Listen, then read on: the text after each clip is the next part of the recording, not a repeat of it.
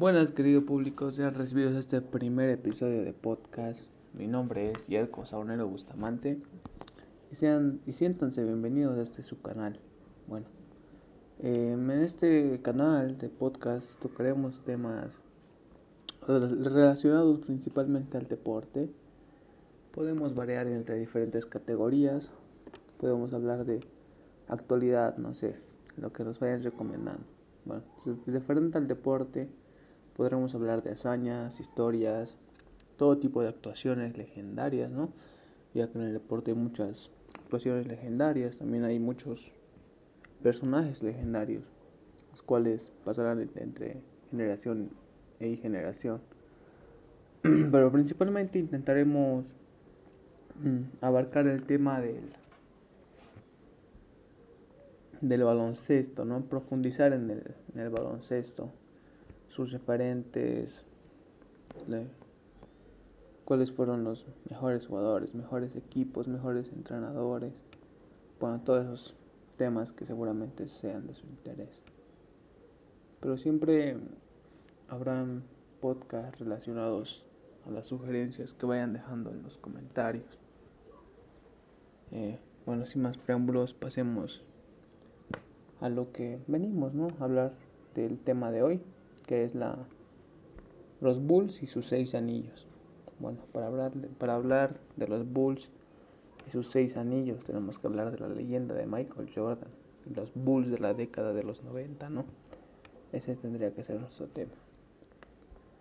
Bueno, Michael Jordan es conocidísimo por todo el mundo, pues revolucionó el deporte, el baloncesto, lo lo llevó al siguiente nivel.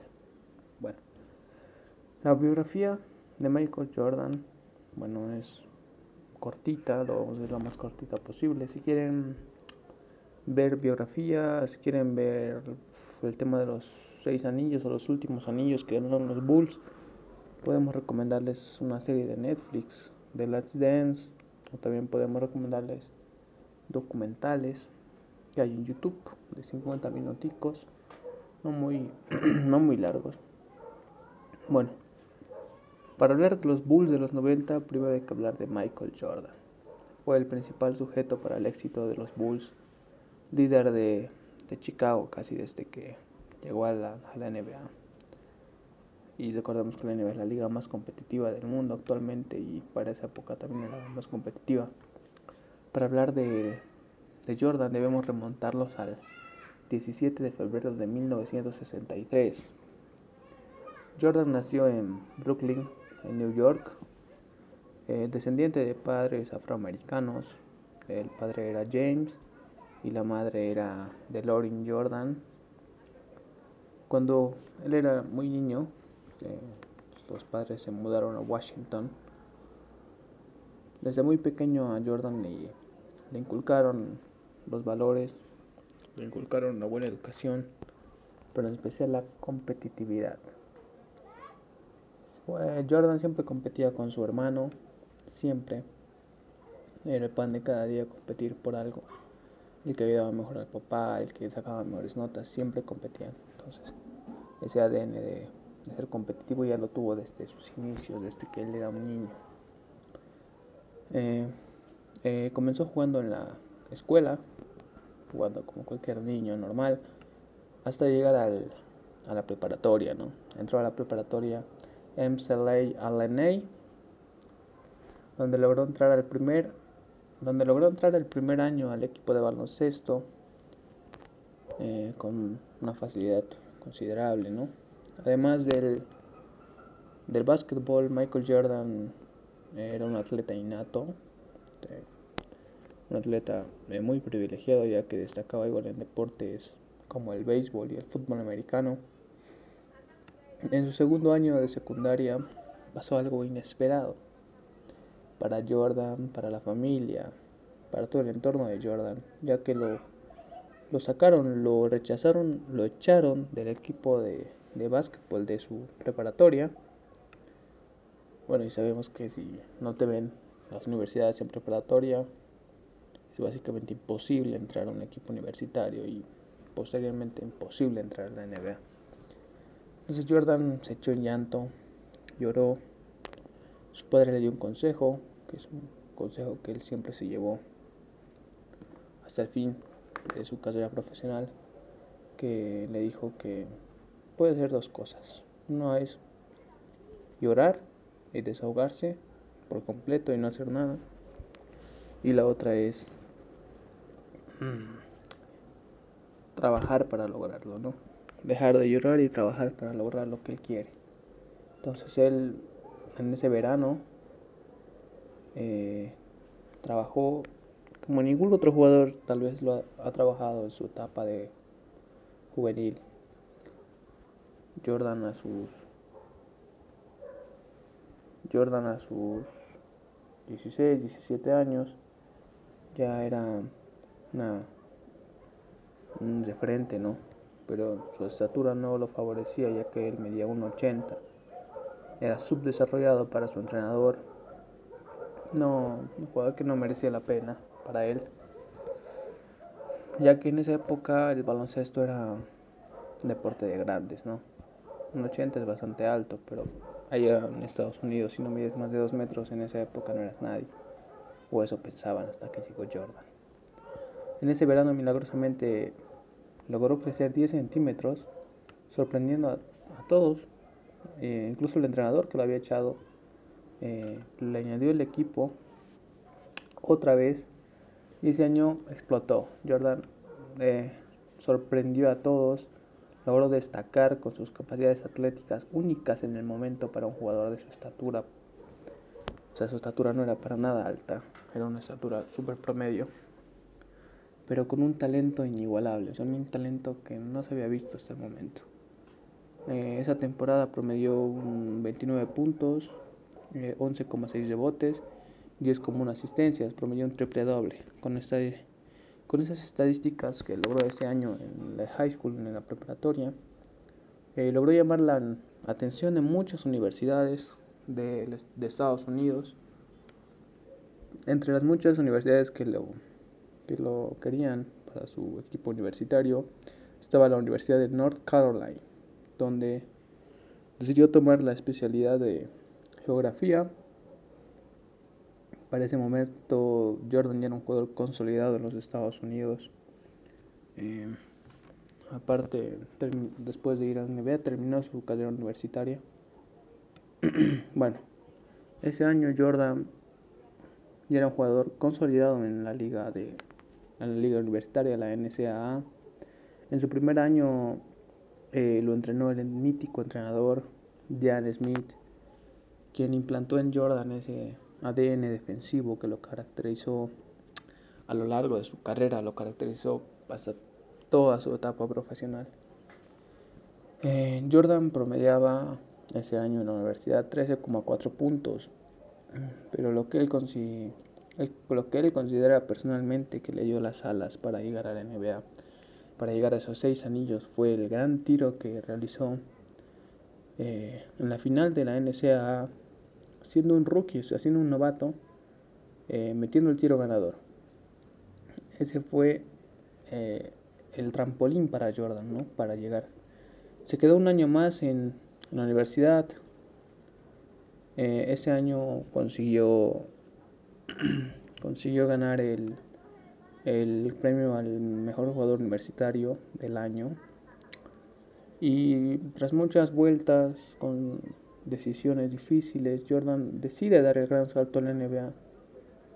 Eh, su mamá no muy contenta ya que para ella lo más importante era primero acabar sus estudios universitarios, pero para su padre iniciar temprano en la NBA le iba a favorecer mucho y creo que estaba en lo correcto, ¿no? El padre creo que estaba en lo correcto. Bueno, pasando al gran salto en la NBA. En sus primeras temporadas en la liga más competitiva del mundo, que demostró los destellos de grandeza que lo caracterizaron por el resto de su carrera. En el salto de la NBA, ya lo habíamos hablado, su familia, en especial su mamá, no pensaba que iba a ser lo más correcto, ya que para ella el estudio era lo más importante, lo primordial. Pero entre charlas, contratos que le llegaban a Jordan, logró la conclusión de que era lo mejor para él entrar al draft del NBA, eh, siendo elegido ese año, el 83-84, el tercer lugar del draft de ese año. Eh, se considera eh, el mayor robo del draft de todos los tiempos, ya que equipos como Portland lo dejaron pasar por jugadores que no tienen, eran buenos pero no tenían la, la relevancia de Michael Jordan. Al pasar de meses, después de entrar a la liga, eh, todos los jugadores tenían contratos con marcas de zapatillas deportivas. Nike no era la, marca más, más comercial en ese momento, era una marca de abajo. Eh, le, ofrecieron a Jordan un contrato muy grande para un chico novato, donde le, le daban bonus y sacaba el rookie del año si llegaba a la postemporada. Pero aparte le era el, o sea, era el, ¿cómo se dice? Era el la revolución que le habían dado era que él podía podría personalizar sus calzados. nunca nadie lo había hecho, ninguna marca de zapatillas para un jugador. Y lo, y lo personalizó. Jordan creó su, propia, su propio modelo de zapatillas Jugando con esas zapatillas, eh, Nike llegaba a pagar 5 mil dólares por partido, por cada partido que Jordan jugaba con los calzados, ya que los tenis incumplían una serie de normas de que en esos momentos estaba en la NBA, ya que no se podía llevar el color negro en una zapatilla, era, bueno, era prohibido llevar el color negro, posteriormente lo quitaron eso.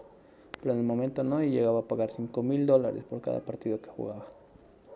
Eh, ningún tenis, eh, en ningún en ningún partido eh, Jordan dejó de, dejó de usar los tenis, ya que era muy importante para la marca. Los Chicago Bulls lograron pasar a la postemporada ese año, donde fueron varios, fueron por los Milwaukee Bucks eh, una decepción total para Jordan ya que ya que él tiene el ADN ganador, quería ganar la serie.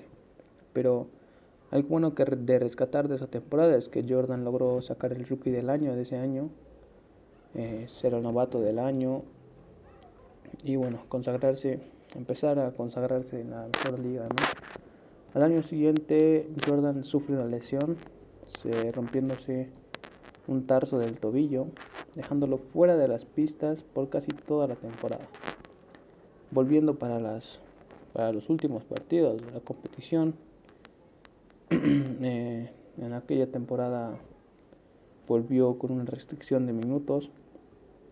No podía jugar más de 15 minutos por, por temas de, bueno, de protocolo de, de los médicos, porque querían cuidar el pie de Jordan ya que se empezaba a, a, consagrar como una promesa del deporte.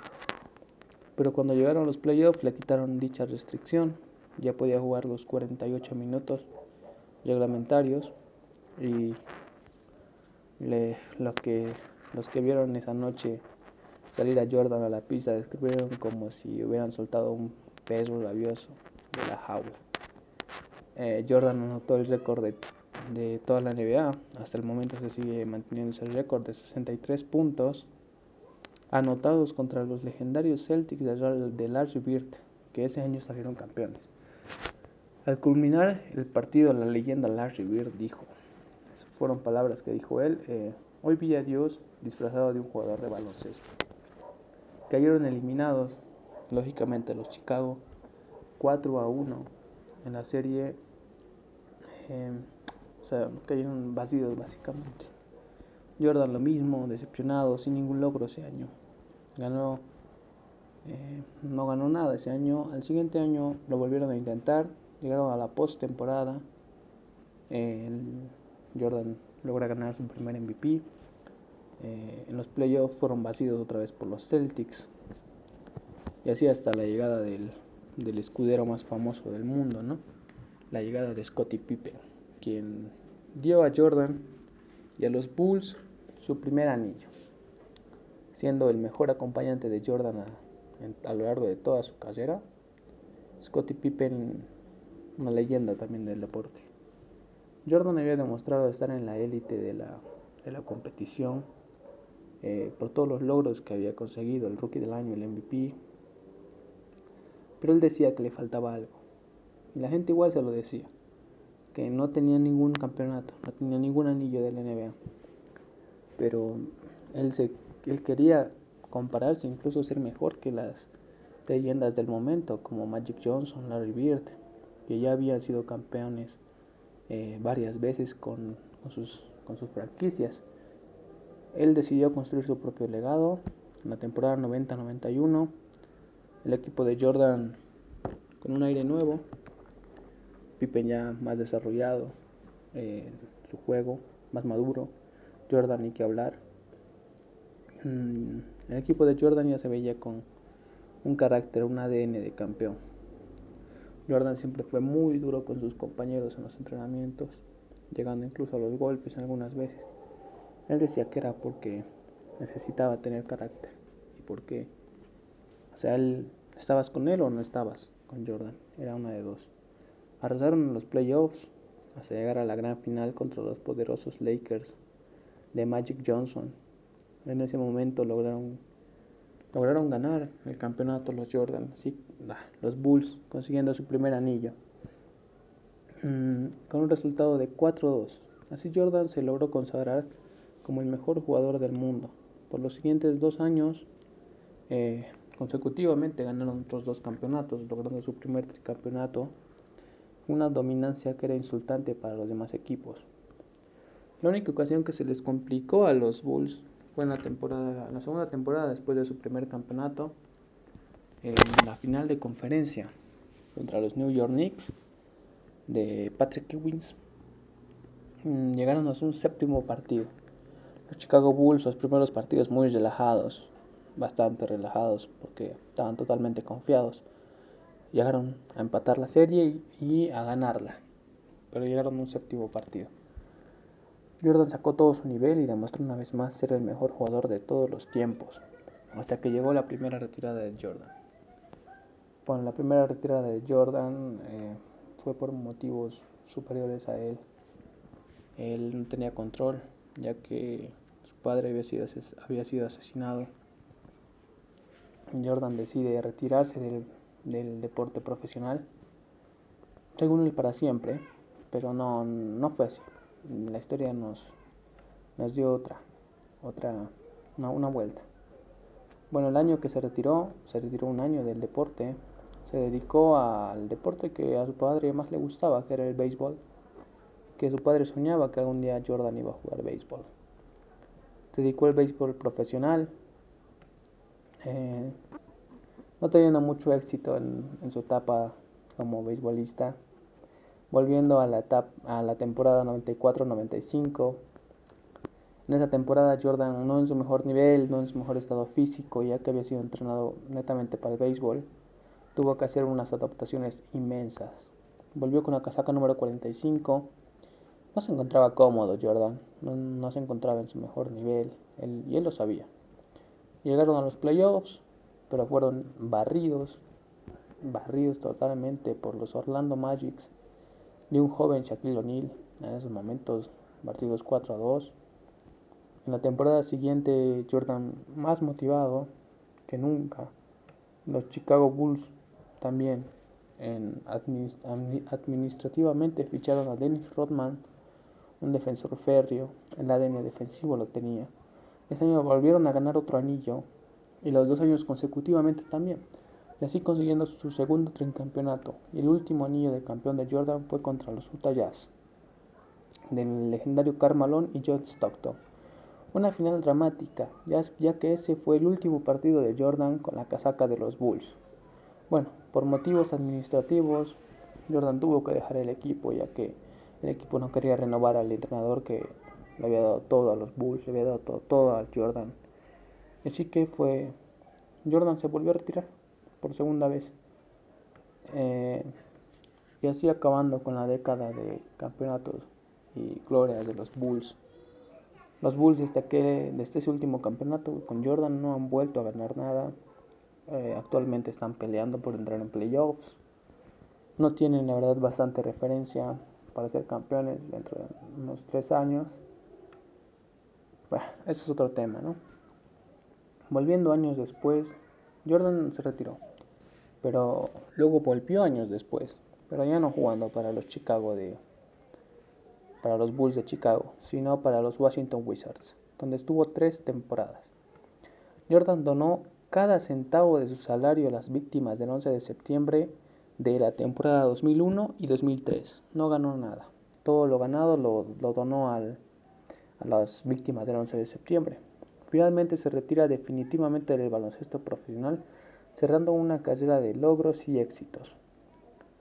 Eh, esta fue la historia de Michael Jordan con los Chicago Bulls. Actualmente Jordan es dueño de un equipo en la NBA, de los Charlotte Hornets. Un equipo bastante malo. Esta temporada están luchando para entrar a playoffs. Eh, Jordan es actualmente el exjugador que gana más o el deportista que ha ganado más dinero, ya que generando con las zapatillas, con Nike, bueno, han hecho auténticas barbaridades, ¿no? Económicamente hablando. Bueno, queriendo, bueno, ya cerrando el podcast, querido público oyente, eh, bueno, ese será el podcast de esta semana. Mm, nos, nos, veremos en otra oportunidad. No olviden seguirnos, comentarnos, sugerirnos. Mm, nuestro primer podcast. Eh, hemos estado un poco nerviosos, la verdad. Eh, estado muy nervioso. Pero bueno, saludos cordiales y espero haberlos entretenido unas 20, 20 minutos. Haberlos entretenido. Y bueno, hasta otra oportunidad. Nos vemos.